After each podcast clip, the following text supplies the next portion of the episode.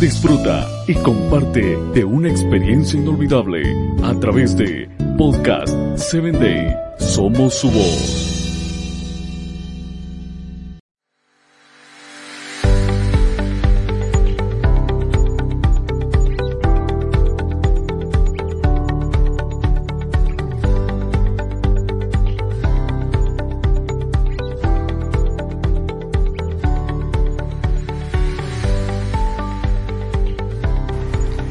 Me da mucha alegría poder saludarte y llegar a ti a través de Corazones en Sintonía, con nuestro episodio de hoy titulado La formación del carácter en Cristo.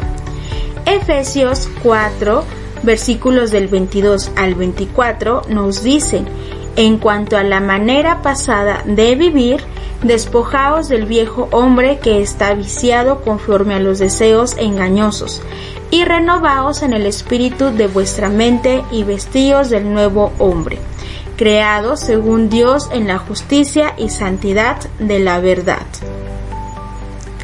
El carácter es el fundamento sobre el cual las personas edificamos nuestras vidas y a través de ello las de nuestras familias, organizaciones y la sociedad entera. Esta es una de las frases con la que culminamos el episodio anterior. Y ahora continuaremos con el tema del carácter.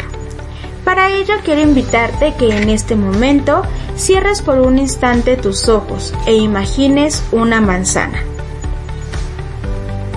¿Listo? Seguramente imaginaste una manzana roja, porque es la imagen tradicional que tenemos. Pero si te gustan las manzanas amarillas, quizá esa fue la imagen en la que pensaste. Ahora, si yo te dijera, imagina un barco, algunos tendrán la imagen del Titanic y otros pocos habremos imaginado un barquito de papel.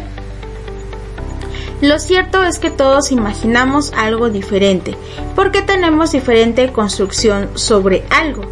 Una imagen es eso, una representación visual o mental que se tiene de un objeto o persona. El término también tiene la connotación de parecido, semejanza o apariencia. Dios quiere formar en nosotros el carácter de Cristo, pero esta formación es un trabajo compartido entre Dios y nosotros. Romanos 12, versículo 2 nos dice que vivamos alegres por la esperanza que tenemos, soportemos con valor los sufrimientos y no dejemos de orar nunca. Y es que los resultados de nuestra vida y la calidad de ella dependen de nuestros pensamientos de tal manera que para cambiar los resultados de nuestra vida y alcanzar la voluntad de Dios, que es buena, agradable y perfecta, necesitamos cambiar nuestra manera de pensar y de actuar. Esto implica despojarnos de la manera de pensar de la vieja persona que éramos, es decir, borrar de nosotros el soy así, porque así me hicieron, me parezco a mi padre, por eso me comporto de tal manera. Tengo el carácter y la personalidad de mi madre, por eso no puedo cambiar. Cristo te dice, olvídate de todo eso, elimina ese vocabulario, forma de pensar y comienza a actuar a tu favor. Por eso nos pide revestidos de una nueva forma de pensar conforme a Él.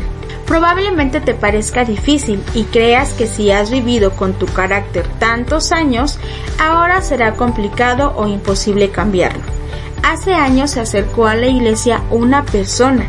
Llevaba en ese entonces cassettes con música que él mismo había escrito y grabado cuando decidió entregar su vida a Dios. Este hombre tenía un carácter descontrolado, agresivo, todo lo resolvía con golpes. Era en su totalidad un hombre violento. Ese carácter desenfrenado lo llevó a cometer crímenes y en uno de estos mató a una persona. Lo llevaron a la cárcel y ahí fue conocido por ser violento y de esta manera fue trasladado a la prisión de Islas Marías.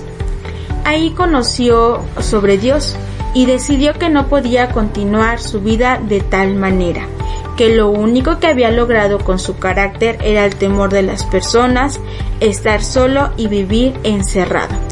entregó su vida a Dios y poco a poco ese carácter de tantos años se volvió un carácter desarrollado y transformado en Dios.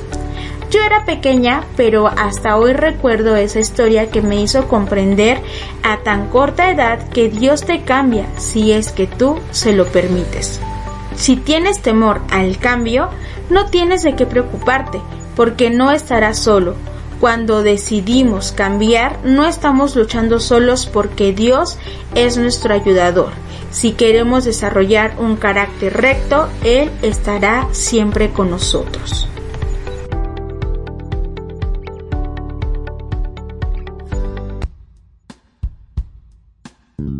Síguenos en www.podcast7day.com. Hasta el próximo episodio.